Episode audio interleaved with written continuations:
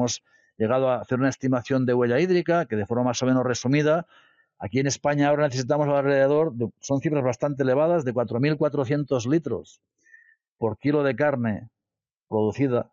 Son muchos litros, pero son bastantes litros, pero de esos 4.400 litros de agua, solo el 1% la necesitamos en granja, que son 40 litros. El resto la necesitamos para producir el alimento de los animales.